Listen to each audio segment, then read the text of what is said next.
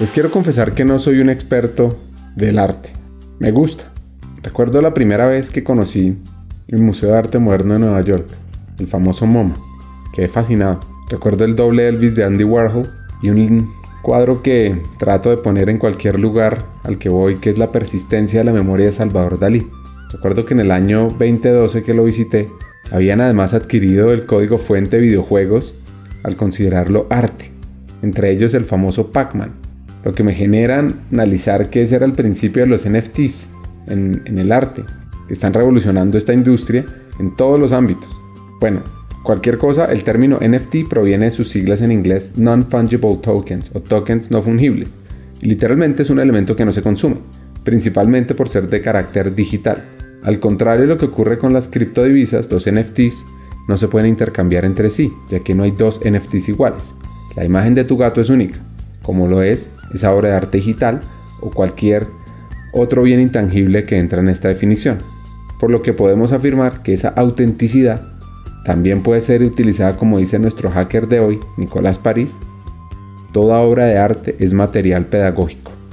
Si quieres ampliar este concepto y conocer una historia donde combinamos arte, aprendizaje, educación, tecnología, te invito a escuchar este episodio. Hackers del Talento, más que un podcast, es una comunidad. Una comunidad que aprende a partir de las historias de CEOs, de líderes de talento humano, de influenciadores y pensadores, donde ellos nos comparten sus aprendizajes, sus historias de vida, para que juntos humanicemos las compañías en América Latina. Disfruten el episodio.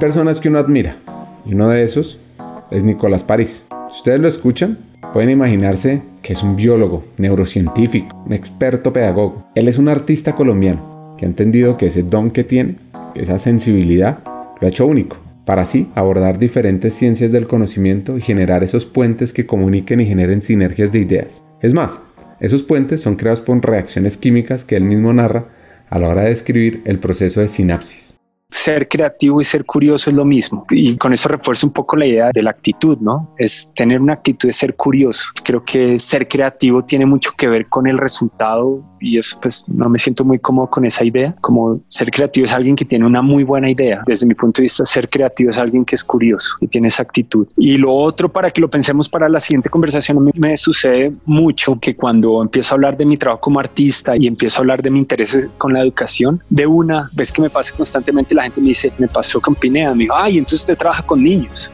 y pues no, sí y no, pues yo trabajo es con las personas.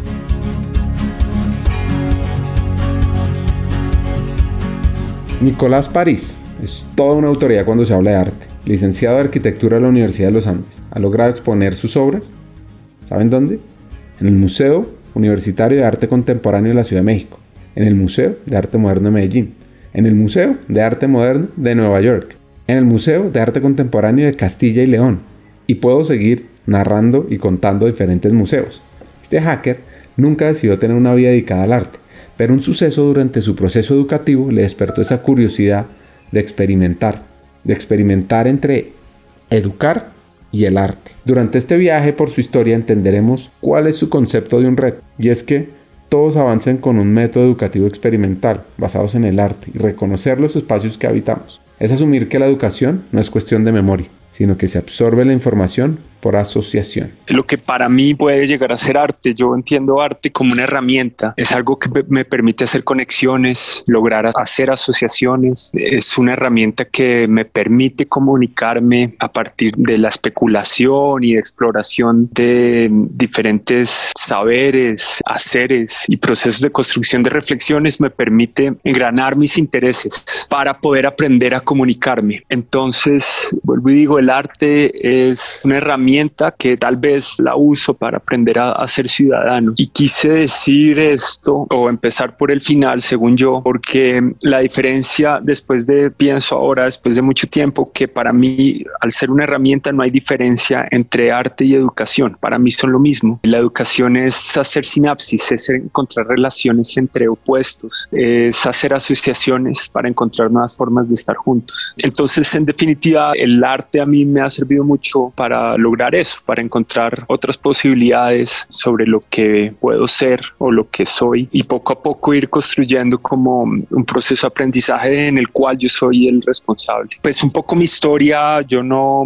empecé mi vida profesional ni mis decisiones cuando estaba, pues no sé, más joven para acerca de, de mi futuro. No contemplé el arte como una opción. De hecho, no contemplaba nada como una opción porque me sentía como un poco extraño tomando decisiones y tal vez viéndolo en perspectiva, tomando decisiones para especializarme o para hacer algo, una sola cosa. Bueno, el caso es que yo empecé estudiando arquitectura después de prestar servicio militar y fue un despertar, fue una experiencia muy poderosa. Fue un despertar, por decirlo de alguna forma, estético, tal vez, encontrar como en construir órdenes y, y en organizar ideas a partir de balance, a partir de la geometría, a partir de pensar cómo vivimos, cómo habitamos, sobre todo. Fue un despertar que también me condujo sobre todo a un despertar también ético, diría yo. El caso es que también por mi personalidad, después de un tiempo de estar estudiando arquitectura, quise moverme o estar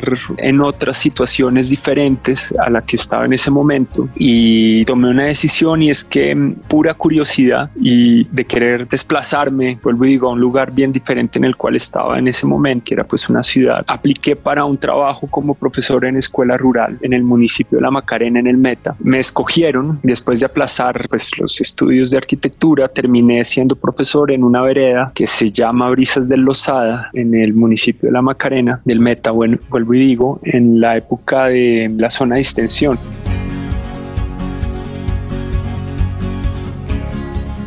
Nicolás asumió el reto de ser profesor, pero, pero, pero, no tenía ninguna experiencia.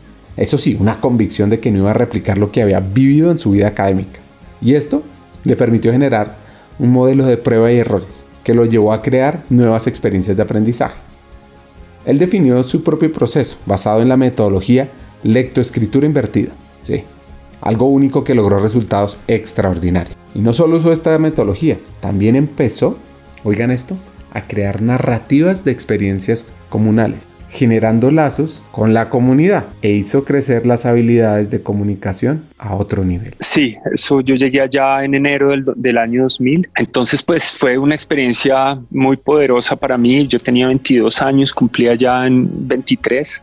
Pues sin ninguna experiencia previa, sin ningún proceso de formación, sin ningún conocimiento o base más o menos estructurada sobre cómo ser profesor, pues llegué a una escuela multinivel rural con un grupo de estudiantes que hace más de dos años no estaban escolarizados. Y un poco esa era la razón por la cual yo estaba allá. Era muchas escuelas, sobre todo en estas zonas. En ese entonces el gobierno no garantizaba la permanencia o el profesor en la escuela, pues por muchas razones políticas, sociales, tal vez económicas, no sé. Y yo llegué allá pues siendo profesor voluntario y a la larga pues aprender a ser profesor. Y mi estrategia cuando llegué allá fue voy a hacer todo lo posible por no repetir la forma como yo fui educado, no solamente en, durante la formación en primaria, secundaria y bachillerato y después universidad, sino voy a tratar de especular y tomar el riesgo de ir haciendo experimentos para poderme divertir y lograr tener una cercanía pues con estos estudiantes, no sé, real. En otras palabras, como poder aprovechar mucho, mucho la situación para ver qué, qué encontraba. Entonces empecé a explorar diferentes formas de hacer las cosas como profesor, pero sobre todo con la, mi estrategia era no hacer lo mismo, no aplicar las mismas estrategias que aplicaron cuando yo era estudiante. Entonces todo consistió un poco en prueba y en error. Obviamente fracasé muchas veces, pero vi otros aciertos que permitieron encontrar como diferentes sistemas de pensamiento o abordar los procesos de aprendizaje desde en contravía, tal vez. Y voy a poner un ejemplo que es tal vez el más claro y el que me, me abrió las puertas a, a, esa perspectiva de la cual quiero hablar. Y fue en lectoescritura. Cuando yo aprendí a leer y escribir, pues desde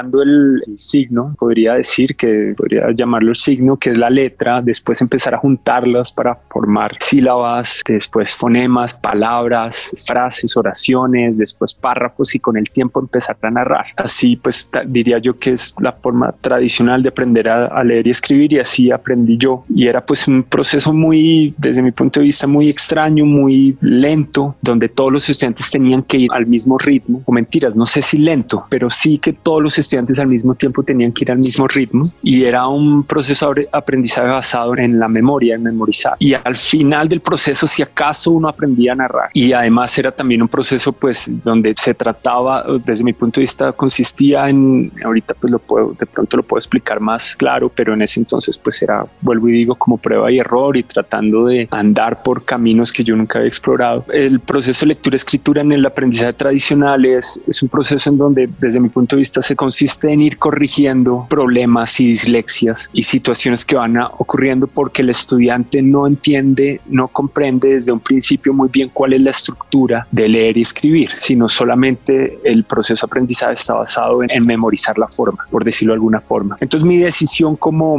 aprendiz de profesor fue invertir el proceso, o más que invertirlo, es pensé cómo había aprendido la humanidad a leer y escribir. Y pues no fue nada extraño darme cuenta que el proceso de aprendizaje de la humanidad fue totalmente al contrario de lo que fue mi proceso de aprendizaje, por ejemplo en lectura escritura y lo que había sido el proceso de aprendizaje de algunos de los estudiantes que están conmigo en el salón de clase hasta el momento. El hombre primero tuvo una experiencia, después la compartió, la intentó narrar con sus pares, después la representó gráficamente y con el tiempo empezó a condensar esas representaciones gráficas en signos en símbolos hasta llegar al alfabeto. Entonces fue un proceso de aprendizaje basado en la experiencia y también usando la representación gráfica, podría llamarla dibujo, como una herramienta. Entonces decidí operar de la misma forma, no solamente en lectoescritura, sino en todas las otras disciplinas. Entonces un día normal en el salón de clase, cuando empezamos, las actividades era realizar como una conversación entre todos los estudiantes, rompiendo también el formato del salón de clase para conversar sobre lo que les había pasado, por ejemplo, caminando de la casa a la escuela. Entonces, imagínense estos, un grupo de estudiantes de entre 6 y 12 años caminando por la selva hasta la escuela, cruzando ríos algunos, otros caminando por más de una hora y media, otros menos tiempo, pero pues llegaban, habían visto cosas muy poderosas y a veces con historias así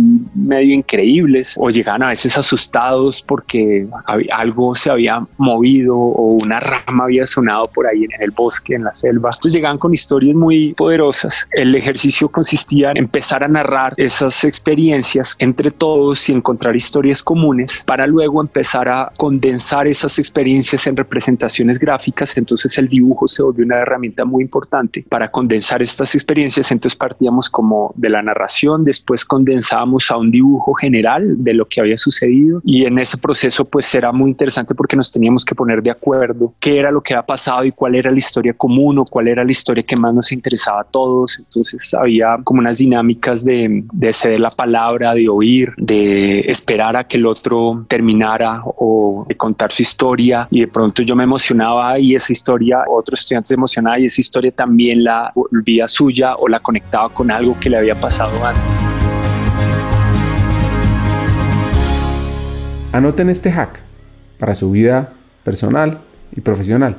Siempre hay que ser un aprendiz eterno. Nunca hay que dejar de aprender y de construir los conocimientos para crear nuestro propio saber. Las vanguardias nacen de ahí? Primero que todo, me gustaría no definirla, no crear categorías, porque como dije en un principio, como ese afán de especializarse, no me siento cómodo ahí y eso creo que tiene que ver con algo que acabo de decir, es ser un aprendiz eterno. Creo que tiene mucha relación con esa actitud y ese justo es mi punto. Yo creo que el aprendizaje no es, hay que entenderlo como una actitud y como un concepto amplio. Definitivamente, y, y ese es uno de, como de mis propósitos, es entender que el aprendizaje no es algo que sucede en un aula o en un momento determinado de la vida de alguien o en mi vida, sino que justamente es una actitud. Entonces, desde ese punto de vista, para mí la educación no es un método, no es una forma de operar o de hacer las cosas, o no es aprender a operar de una forma determinada, sino es un proceso de especulación donde construyo poco a poco, indefinidamente, mi sistema de pensamiento. Entonces entiendo, me gusta hablar más de aprendizaje que de educación, que el aprendizaje es un sistema, no un método. El método es la forma como digo yo, como yo engrano a lo que estoy tratando de llegar es no desmeritar la palabra método porque también pues, me hace interesante, pero es abordarla desde otra lógica. Desde mi punto de vista, el método tiene mucho más que ver con el trabajo y con el hacer, con mi método de trabajo. Entonces la educación se vuelve más bien un sistema de pensamiento y una herramienta que me permite, en mi caso, pensar en términos de arte, más que producir arte, por ejemplo, a mí me interesa más es, vuelvo y usar el arte como una herramienta para especular.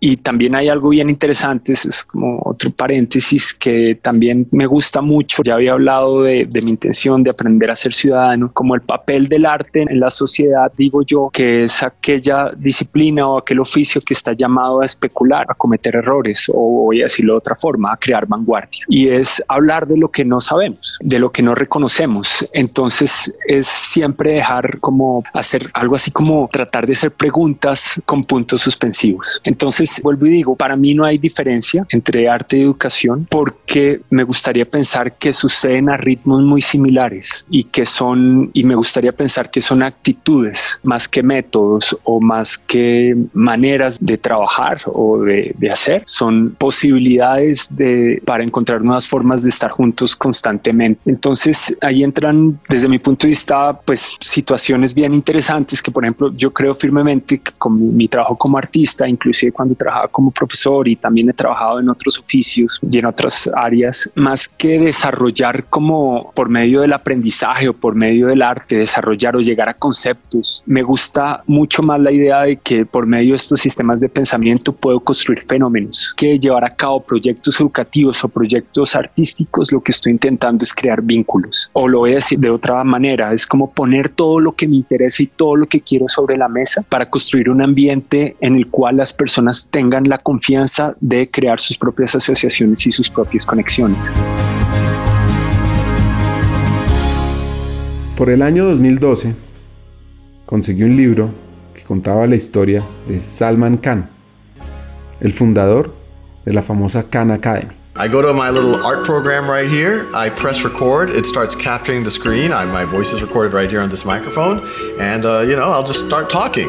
No editing, just straight train of thought, but hopefully it's a structured train of thought and hopefully it, it's, it's, it's legible. Una organización sin fines de lucro que tiene como objetivo cambiar la educación, compartiendo conocimientos para cualquier persona, en cualquier lugar, a través de recursos disponibles de forma gratuita. Y él dice que el modelo del aula invertida cambia el papel del profesor, porque ya el conocimiento está al acceso de todos. Y eso hace que se facilite mucho más la comunicación con los alumnos, que se creen unas relaciones más profundas y la oportunidad de los estudiantes de aprender a través de un sinfín de actividades interactivas. Pues ese mismo concepto lo vivió Nicolás, donde nos cuenta que un aula, un salón de clases, va más allá de una estructura. El aula es el proceso de adquisición de conocimientos en sí. Por eso, y entonces es, es muy chévere porque es, vuelvo y digo, es una actitud y no es cuestión de infraestructura, ni es cuestión de currículum, ni es cuestión de guías o de profesores o de maestros, sino que todos empezamos a compartir esa misma responsabilidad. Entonces se vuelven situaciones o ambientes de aprendizaje inestables. Entre más inestables, mucho mejor. Y lo que quiero decir con inestables es, son situaciones en donde no sabemos muy bien quién es el que está aprendiendo y quién es el que está enseñando. No sabemos muy bien dónde está el salón de clase. Entonces empezamos a, a, trabajar y a hacer y a convivir y a dialogar en tipos de salones de clases invertidos, donde de pronto la información, podemos acceder a la información muy fácil por diferentes medios y por diferentes plataformas, pero entonces el salón de clase o los momentos de aprendizaje es cuando yo comparto y me arriesgo a poner a prueba esa información que de pronto pude haber recogido o, o encontrado solo, pero en el momento en que me encuentro con otros y la pongo a prueba es que empieza a haber réplicas y empieza a haber asociaciones nuevas. Entonces a lo que voy es, al igual que el arte, yo creo que la educación no sucede en un espacio, sucede en el tiempo.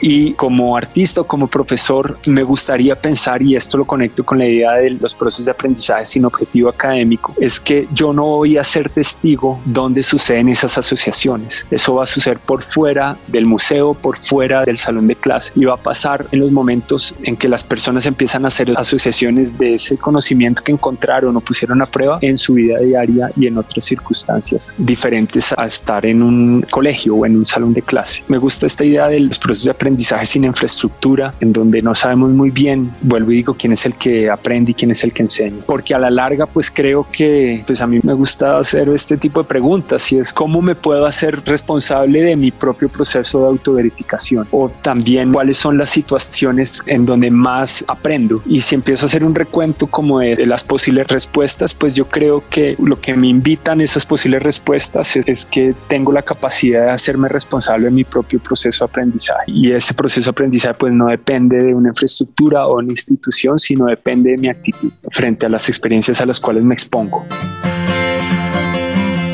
París cree profundamente que el arte más que ser un intercambio de servicios y de objetos es un intercambio de reflexiones. El arte es un sistema de pensamiento en sí y su responsabilidad o interés es producir conocimiento.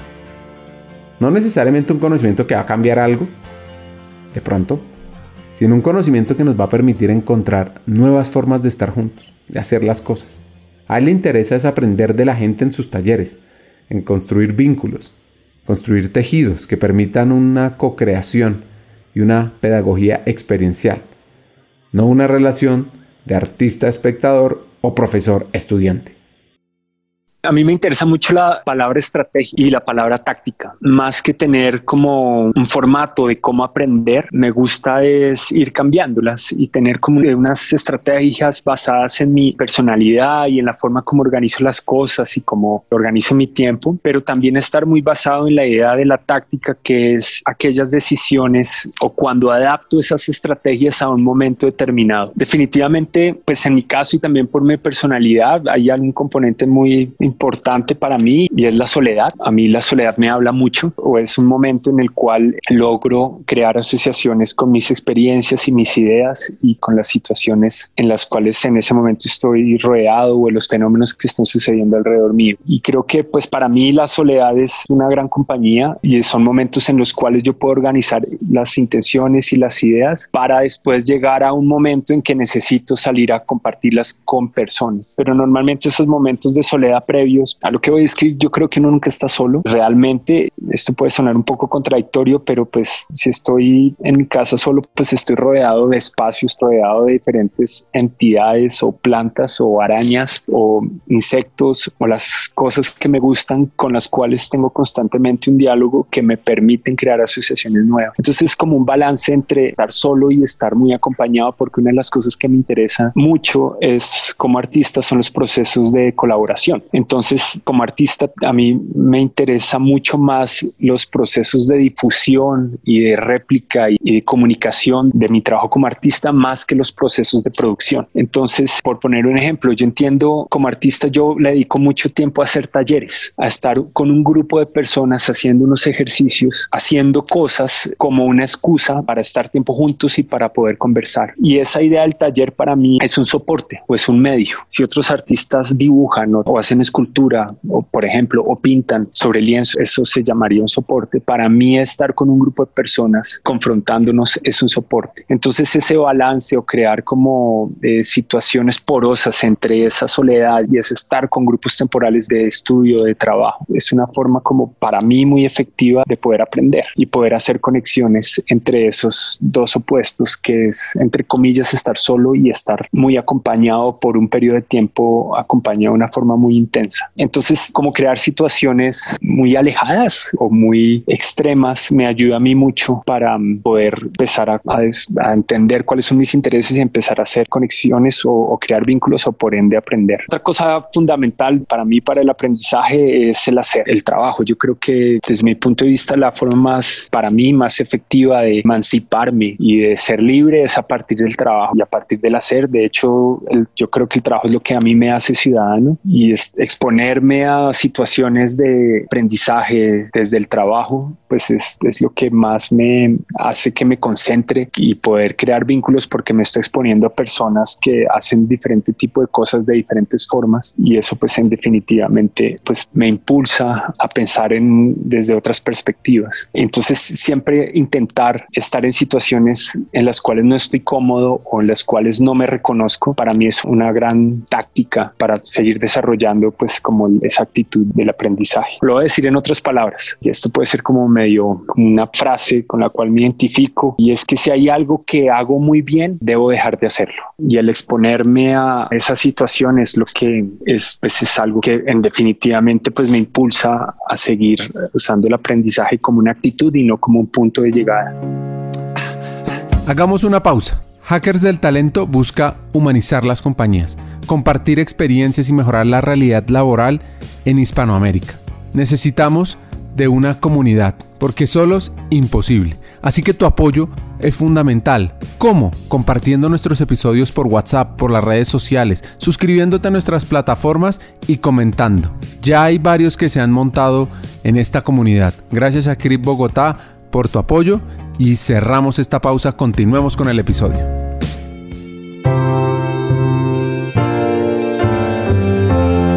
El artista colombiano repensar las instituciones, es decir, la manera como concebimos los museos, la escuela, los lugares de aprendizaje en las empresas, inclusive el individuo mismo, es uno de los pilares de su trabajo. Él propone entender el dibujo como una herramienta, la arquitectura como un método y la educación, ojo a esto, como un sistema. Ahora, según palabras de William Derowitz, ensayista y crítico literario estadounidense, la soledad significa estar solo y el liderazgo requiere la presencia de otras personas a las que poder liderar. A simple vista, ambos conceptos parecen contradictorios. Nicolás tiene otro concepto sobre la soledad y sobre la sensibilidad que nace de ella. Hay algo que me gustaría como volver a mencionar sobre la soledad y es que hay muchas soledades posibles, ¿no?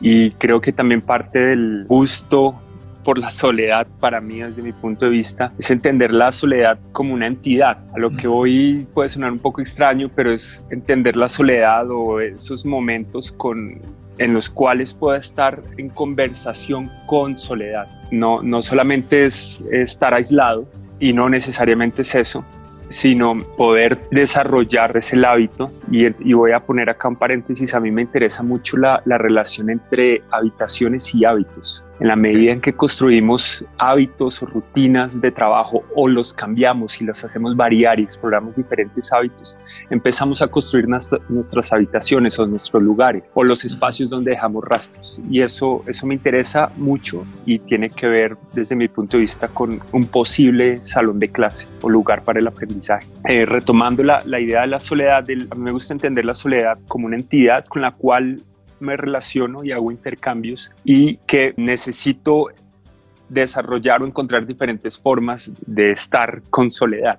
No hay una sola y todo depende pues como de mi estado de ánimo, de la relación, por el momento en que esté pasando. Entonces, entender como esos, esos momentos de diálogo con la soledad pues para mí es fundamental porque también me permite reconocerme o autoverificarme. Y también, como decía antes, también tiene que ver mucho con mi personalidad. Yo tal vez para poder prepararme o, estar dispuesto a un momento en que donde tengo que coordinarme con, con otras entidades o con otras personas trabajando, no sé, por ejemplo, hacer una exposición es un trabajo muy intenso, con una fecha de entrega obviamente establecida, pero el tiempo para desarrollar el proyecto o de montaje es muy apretado, cosas así, y después los programas públicos que me gusta mucho desarrollar al entender los espacios expositivos o, para o, los, o los lugares o las salas de exhibición de las instituciones culturales como salón de clase. Entonces, pues son momentos como que más que demandantes exigen mucha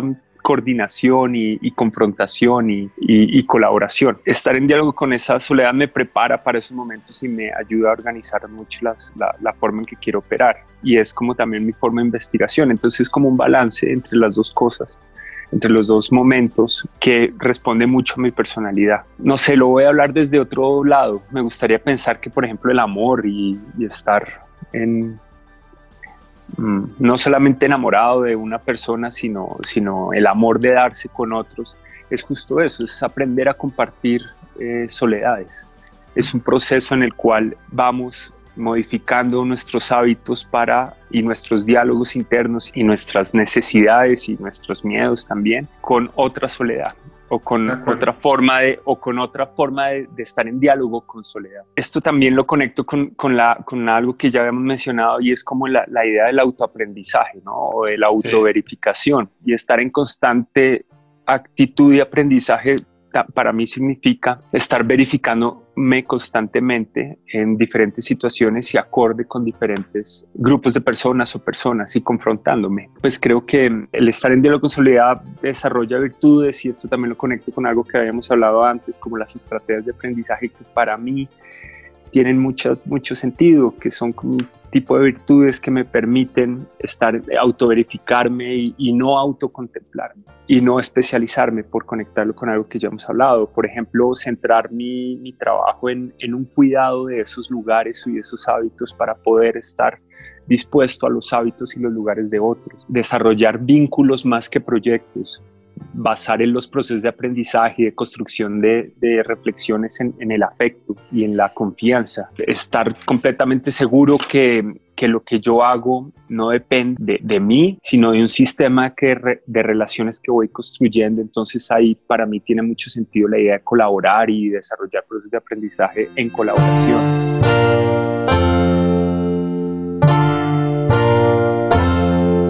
Para este artista. Es importante tener esos espacios de poder observar y generar aprendizajes donde la naturaleza tiene una operación única que nos enseña los ciclos del aprendizaje. Es ese puente donde podemos entender esos estados dinamizadores del conocimiento. Los mismos donde se produce la información y se genera la comprensión para atreverse a hacer. Pues realizando un análisis sobre lo que nos propone nuestro hacker, puedo decir que la soledad es la oportunidad para ser capaces de entendernos a nosotros mismos, entender qué es lo que nos motiva a estar donde estamos. Y por lo tanto, lo que nos ayudará a encender ese fuego que ya se durmiente dentro de cada uno. Así que te pregunto a ti, que nos estás escuchando, ¿qué tan cómodo estás en la soledad? ¿Qué tanto te gusta reflexionar sobre ti mismo? Inmediatamente me remito como a la naturaleza. De hecho, para conectar las ideas, esos esa soledad o, esas, o ese diálogo en soledad o con soledad del, del que estamos hablando, a mí me, me, gusta que en esos momentos aprovecharlos para, para, llevar a cabo como un proceso de contemplación de cómo opera la naturaleza. Y contemplación no entenderla como un estado eh, o una posición del cuerpo como simplemente viendo, sino es una contemplación activa en donde le dedico tiempo a tratar de entender eh, cuál es la geometría con, con, que crece una planta, por ejemplo, cuáles son las lógicas entre la estructura de crecimiento de, o, las relaciones de crecimiento de, de, jardín o de un bosque, cuáles son las variaciones de los colores en el tiempo, cosas así como tratar de acotar y medir esos procesos de crecimiento. Y lo conecto con eso, pues es, son lo disfruto mucho. Puede ser una, una cosa muy de obsesiva, un poco tal vez puede ser, pero entender cómo esas estrategias y esos procesos de crecimiento en la naturaleza me ha servido mucho para eh, estructurar y para llevar a cabo mis propias investigaciones y desde mi punto de vista entender cuáles y, condensar cuáles son esas estructuras de crecimiento, esas estrategias de crecimiento en la naturaleza, poderlas, al condensarlas, poderlas llevar a mi trabajo, a la forma como opero, a, las, a los proyectos entre arte y educación que, que desarrollo, usando esas mismas estrategias. Y a lo que voy con toda esta historia es que eh, la naturaleza opera un sistema o un organismo para que esté vivo necesita pasar por picos y mesetas. Si se, si se queda siempre en la meseta, que podríamos llamarlo el aburrimiento, pues se muere. Si se queda siempre en un pico, que es la actividad y estar totalmente ocupado, también se muere. Entonces tiene que estar constantemente en ese flujo para que crezca, se conecte, para que mm, encuentre. Entonces, eh, esa, esa idea, pues como lo conecto con esto, porque mientras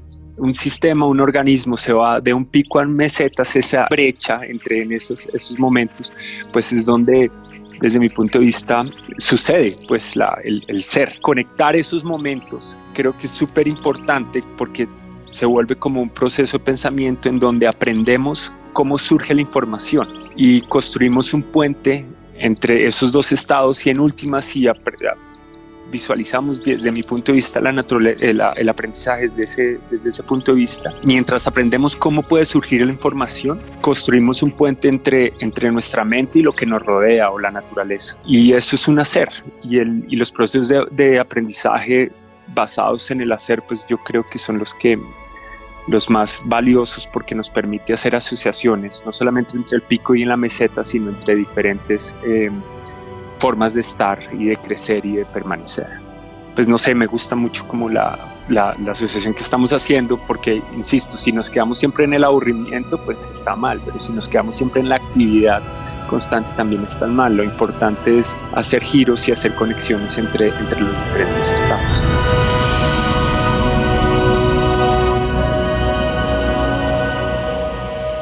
Nuestro hacker trabajó como profesor rural. Esos héroes que sin importar las distancias, riesgos o peligros llegan a esa Colombia profunda, para que los conocimientos permitan el desarrollo de zonas apartadas del país. Desde su experiencia en la pedagogía ha generado todo un concepto vanguardista, el cual se puede definir en una sola frase. Toda obra de arte es material pedagógico. Así que podemos afirmar desde ahí que su inspiración siempre ha estado muy relacionada en dejar huella para sensibilizar a su público. De hecho, es, bien, es fundamental. Eh, ahí con su comentario cambiaría la palabra huella por rastro. Yo creo que puede llegar a marcar una gran diferencia en términos de, de cómo hacemos las cosas y sobre todo para qué. Porque creo que la huella es algo que quiere ser permanente, eh, es como algo que se, es como un método como un dogma, como un método, algo muy establecido. Y en cambio el rastro es, es algo flexible, es algo que se lo lleva el viento, es algo que, que cada vez que dejamos un rastro es diferente. Y para mí eso es muy, muy valioso pensar en esos términos y definitivamente mucho más emocionante y poético. Además porque, porque el rastro para que exista necesita que vuelva a suceder. En cambio la huella quiere ser permanente. Y de hecho yo me imagino así la, mm, los lugares para el aprendizaje, un tipo de arquitectura efímera.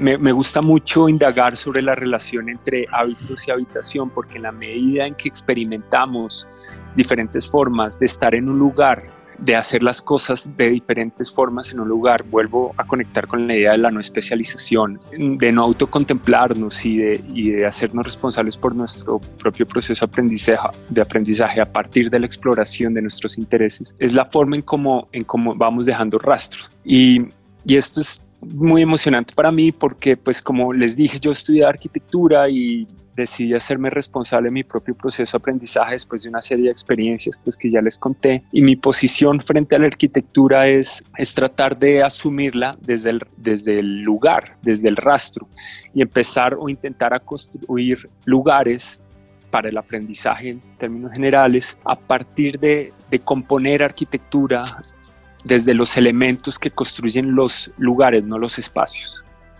Y a estos, a estos elementos me refiero al diálogo, al rumor, a los cambios de la incidencia en la luz, al, al, rastro, al error, al silencio, a esos elementos inmateriales que determinan nuestras habitaciones. Y creo que mi trabajo en gran medida no solamente como artista, sino por ejemplo cuando fui profesor de escuela rural, buscaba y consistió en, tratar de engranar esos, esos elementos para construir ambientes de aprendizaje.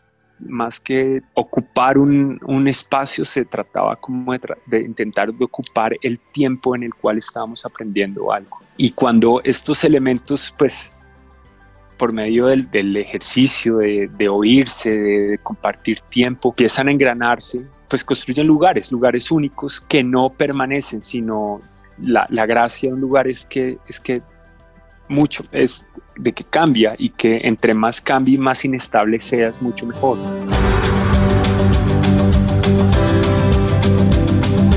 En la educación el arte tiene un papel fundamental, ya que es una de las expresiones esenciales que reflejan la capacidad creadora del hombre para expresar y comunicar su sentir y pensar mediante diversas expresiones artísticas. Una persona que puede vivir este tipo de experiencias es capaz de poder transmitir, capaz de propiciar experiencias en los otros, capaz de ser alumnos, capaz de ver desde otra mirada. Y esto significa que el arte es una práctica para potenciar la experiencia, Es decir, al trabajar con el arte se trabaja en la sensibilidad, en la emoción. Por eso es importante entender la posición de nuestro hacker cuando hablamos de cómo aprovechar esta metodología en el mundo educativo, en el mundo empresarial, en el propósito nuestro de humanizar las empresas. Esa pregunta para mí es muy, muy difícil de responder porque tratando de ser congruente con todo lo que hemos hablado, pues yo no me, a mí no me gustaría pensar que debería haber como categorías o, o comunidades educativas, eso creo que divide, sino a mí me gustaría pensar que todas las, todas las instituciones, todos los, los lugares en el que permanecemos, de, eh, son lugares para el aprendizaje y que deben sostener o, apoyar la construcción de esa actitud para la autoverificación y por ende como ofrecer la posibilidad de no, solamente de estar de ser autónomos sino de, de, autoverificarnos y de emanciparnos constantemente. Entonces a mí me gustaría pensar que que todo lugar es un salón de clase. Pero entiendo que y haciendo honor a este día de la transformación lenta, pues yo, yo no me puedo estar contradiciendo un poco porque también estoy planteando una forma de ver las cosas tal vez un poquito radical, desde mi punto de vista no es radical, sino mucho más amplia. Creo que los lugares de aprendizaje sí deben llevar a cabo tradicionales, como los estamos llamando, un proceso de transformación lento, sin afán como crece la naturaleza. Por ahí hay una frase muy bonita de, un diseñador italiano que se llama Bruno Munari que me gusta mucho, que dice que un árbol es la lenta explosión de una semilla. Y me gustaría pensar que los salones de clase deben operar de, esa forma. Son, son lugares, son espacios que deben explotar lentamente para convertirse en nuestros lugares de aprendizaje. Y esos lugares de aprendizaje deben responder a situaciones o a a necesidades y a, intereses específicos. Yo no creo que deba haber un salón de clase general, ni un modelo educativo que exista o, o, que esté o que se construya de la misma forma en todos lugares. De hecho, creo que eso es uno de los problemas de las instituciones educativas, que se están replicando un modelo que no que no pertenece específicamente a cada uno de los contextos, sino que volviendo a hacer conexiones con lo que hemos hablado, se vuelve como una huella de un modelo o de una institución educativa que, que se inventó, se desarrolló en un contexto muy diferente. Y no, no solamente en la época, sino por las condiciones sociales,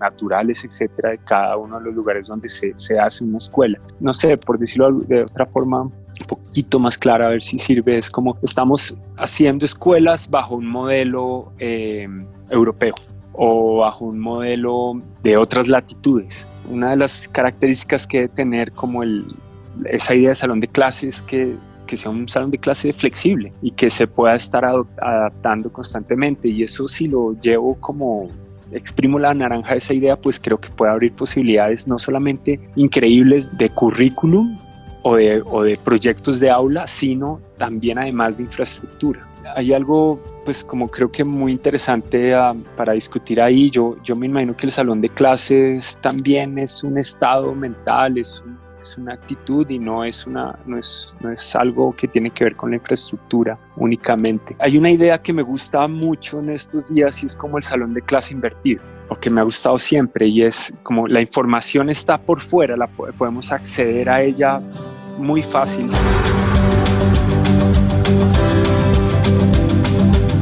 Año 2014. Se publica un libro llamado The Miseducation of the American Elite and the Way to a Meaningful Life. Básicamente, la mala educación de la élite estadounidense y el camino hacia una vida significativa, el cual tiene una afirmación rotunda. Si quieres una buena educación, necesitas tener buenos profesores. Cuando se habla de esta profesión se piensa en transferencia de conocimiento, de modo análogo, como se transportan materiales de una caja a otra. Se considera que el profesor es un contenedor de inputs capaz de transportar estos a otros cerebros. Pero en cambio, Nicolás tiene una tarea. Consiste en seducir la mente de los alumnos a las grandes posibilidades que duermen dentro de ellas. Como el escultor devasta ese mármol para sacar al descubierto la escultura que se esconde detrás de ese bloque. Para nuestro hacker, el profesor despierta, inspira, facilita, genera conocimiento, busca crear nuevas preguntas, pero sobre todo busca que los estudiantes sean mejores. creo que una de las estrategias podría ser fundamentales, hacer todo lo posible por, no sé, usar esta palabra, redefinir al profesor. No solamente entender al profesor como, como aquella persona al cual todos están mirando, que eso no está mal, eso funciona en muchas situaciones, y que toma unas decisiones eh, frente para curriculares eh, para comunicárselas a, un grupo de estudiantes, sino entender, haciéndole de nuevo honor a esta idea del, de, de, un salón de clase inestable y entre más inestable sea mejor, en donde el profesor se vuelve alguien que, que está aprendiendo a acompañar y a construir un, un proceso de acompañamiento o para acompañar eh, diferentes procesos de aprendizaje que están sucediendo al mismo tiempo. El profesor no solamente es una persona, sino también somos todos. E inclusive estamos hablando en términos de lugar y en términos de, rastro y los elementos que, constituyen los lugares, entonces también inclusive hasta el, espacio, también entendiéndolo como una entidad, se vuelve un profesor, un maestro. Entonces, eh, el profesor no es, no es un título, sino es, es la forma como me relaciono con los, con los demás. La educación está en un proceso de profunda transformación. Las necesidades que están surgiendo en el ámbito de formación obligan a los profesores a replantearse nuevas formas de enseñar, adaptadas a la nueva realidad y a las nuevas formas de aprender, incluso basándose en las evidencias científicas que aporta la neurociencia. Las clases magistrales en las que el docente se sienta, transmite en un solo sentido sus conocimientos a los alumnos, poco a poco se van marchitando. Están desapareciendo. Porque ahora estamos dándole un papel más autónomo a los estudiantes, fomentando el famoso autoaprendizaje. Y también fomentando el aprendizaje social en colaboración. Esta metodología es súper ganadora, pues busca que el alumno adquiera nuevas habilidades, mejores las que ya tiene, siendo él el protagonista. Y así lo narra este hacker colombiano.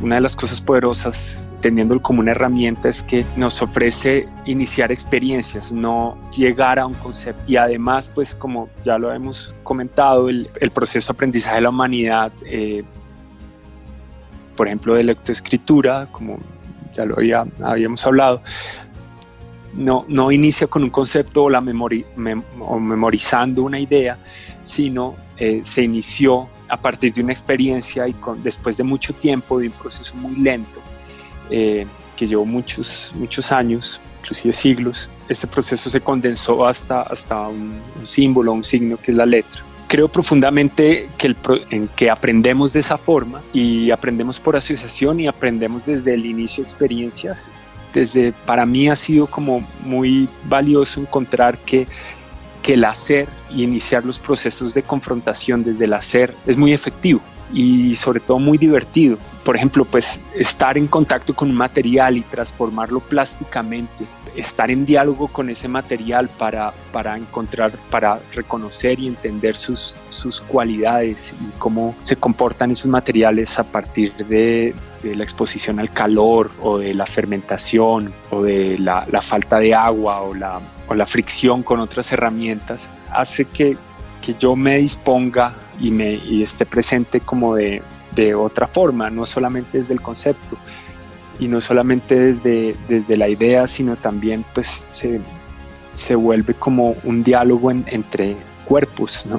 Y, también por otro lado, pues a mí me interesan mucho las pedagogías radicales, muchas de ellas están basadas eh, como en, posiciones hasta políticas como el anarquismo, en donde todo está eh, basado en que yo me hago ciudadano en la medida en que, en que trabajo y desarrollo mi oficio y mi hacer y voy desarrollando mis capacidades de, de vivir en sociedad en la medida en que voy construyendo y voy eh, aportando a, la, a, las relaciones sociales. Como todas estas ideas de me gustan mucho, el, también la idea como de y lo conecto como el, del anarquismo y del punk, por ejemplo, de la música punk, es como esa actitud de, de hacerlo usted mismo. No, no, se necesita como tener una formación académica o saber tocar muy, por ejemplo, muy bien un instrumento para poder hacer música. Eh, no se trata del desarrollo de una habilidad y, y volver y especializarme en controlar un, una herramienta, un instrumento, sino,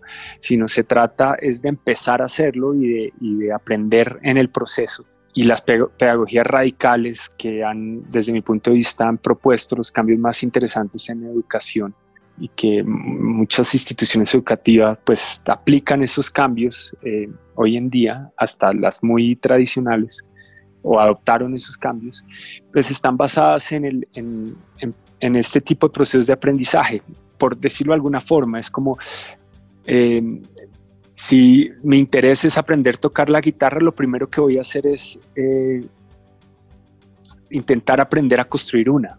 Eso cambia totalmente mi aproximación al, al proceso de aprendizaje y al, y al resultado, sobre todo a lo que voy con todo esto, en el momento en que, en que decidí hacerme, hacerme responsable de mi propio proceso de aprendizaje, pues pensé que lo que tenía que hacer era explorar mis intereses, muy basado en mi personalidad.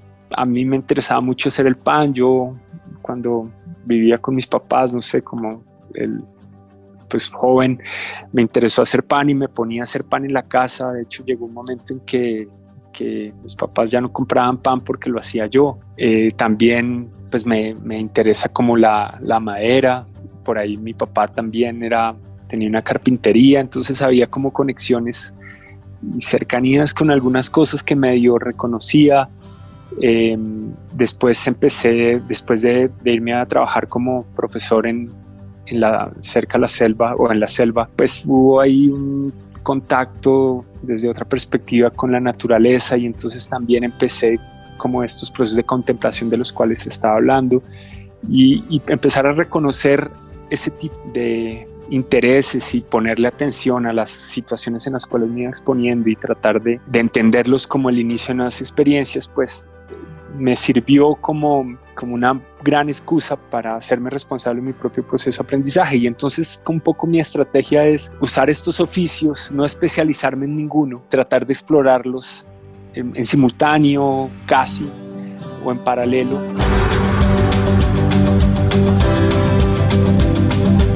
...14...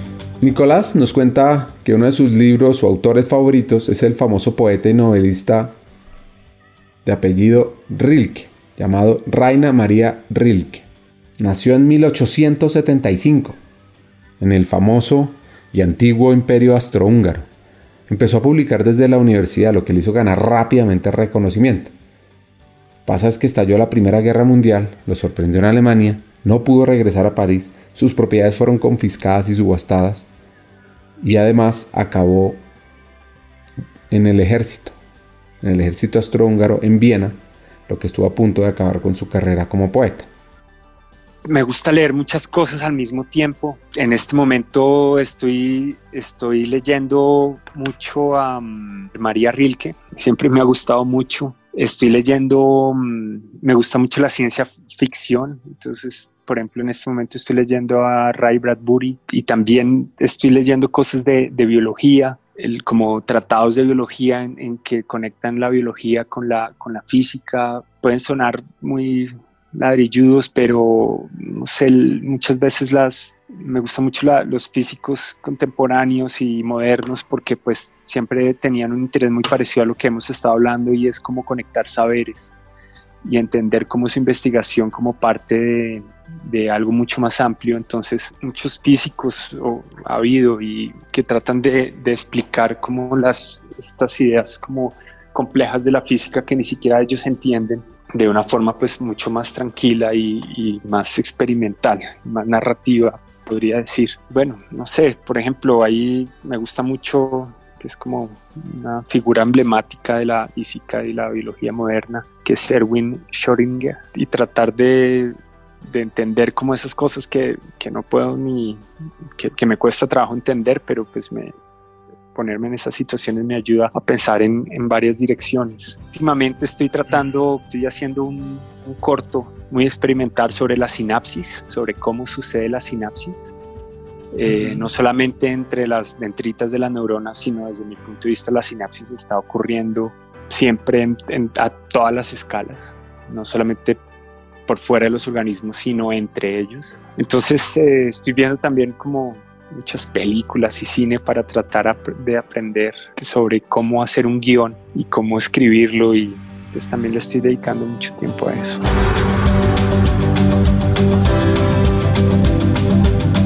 El cerebro humano contiene billones de conexiones neuronales. El cerebro humano tiene un proceso maravilloso que es la famosa sinapsis, cuyo patrón de actividad controla nuestras funciones cognitivas. Las conexiones sinápticas entre neuronas no son estáticas, sino que sufren modificaciones como consecuencia de una actividad, de una experiencia previa en esas células. Es por eso que cuando uno estimula el cerebro, cuando hay estímulos del exterior, pues provocan que algunas sinapsis se potencien, mientras que otras se debilitan. Es decir, lo que trabajemos, lo que nos motivemos, los momentos felices, los momentos tristes, activan esas conexiones sinápticas. Y esto lo expone nuestro hacker. Incluso, gracias a su sensibilidad, afirma que esto también sucede en otro tipo de organismos. Sí, llevo, llevo mucho tiempo ahí investigando sobre eso y, es, es, maravilloso. Además, como se sabe muy poco de eso y sobre todo hay, hay unas cosas muy interesantes porque la sinapsis sucede en, el, espacio vacío entre las neuronas, entre las dendritas. O sea, mm. para que haya aprendizaje eh, se necesita el vacío, el no contacto. Y eso, eso como metafóricamente se me hace muy potente y es una reacción química, además y que eso eh, por medio del hábito, un poco conectando con lo que estamos hablando, del, cuando esa operación se repite, las, la forma y la, y la, no solamente la forma, sino la, la, manera en que se hacen las conexiones entre las neuronas cambia. Entonces hay, una, hay una, un cambio en la plasticidad o en la forma del, del inclusive del cerebro. Entonces como que aprender algo no solamente no, no, solamente produce reflexiones, sino también produce transformaciones en la forma y en la estructura en que nos comunicamos. Y por eso lo conecto con, con esta idea que pues, creo que yo que la sinapsis está sucediendo a todas las escalas y no solamente al interior de los seres, sino entre ellos. Para mí la, la forma en que se comunican las plantas es un ejemplo perfecto pues de, no sé si perfecto, perdón, pero es un ejemplo o es una figura que, que me ayuda a mí mucho para visualizar esta, esto que les digo a otra escala.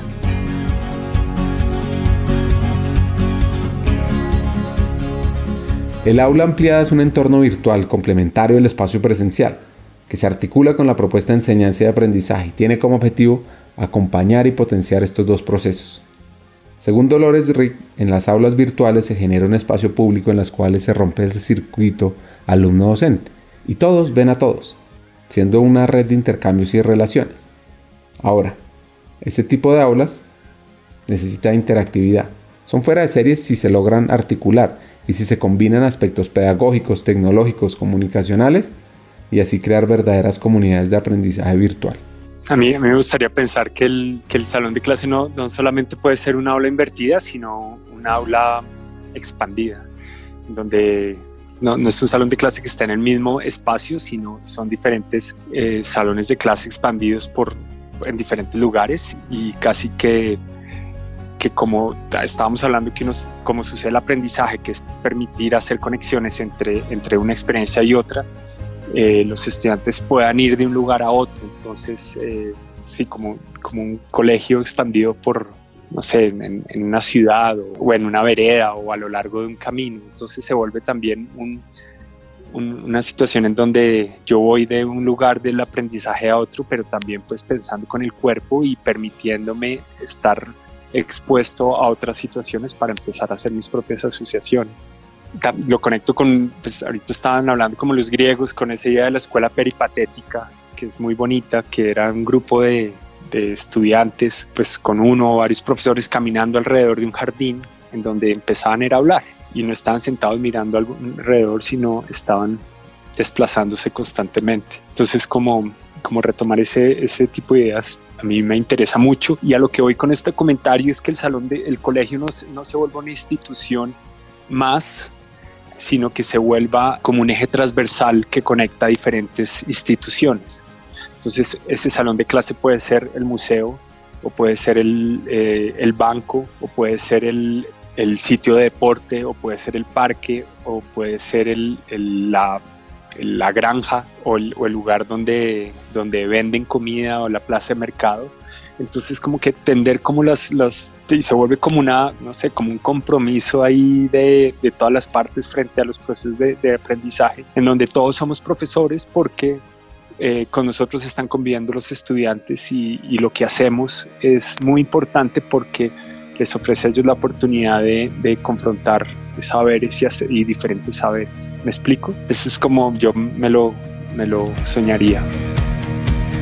Escuchar la historia de Nicolás es admirable, fascinante. Su sensibilidad, su pasión por entender las diferentes ciencias, sobre todo por crear puentes, para que toda obra sea una acción pedagógica. Y esto me ha generado pues la idea de explorar cómo unir diferentes ciencias para entender y crear nuevas metodologías de aprendizaje. Recuerdo una conversación anterior, el episodio 1, con José Manuel Echeverry, que hablábamos de cómo combinar antropología con Big Data, por ejemplo.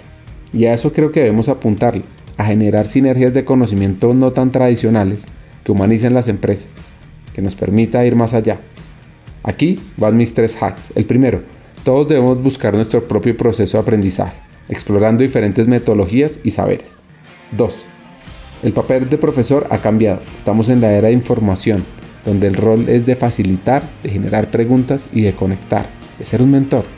Y 3.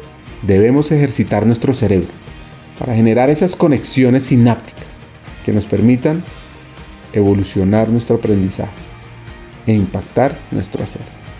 Hasta un siguiente episodio y sigamos hackeando el talento.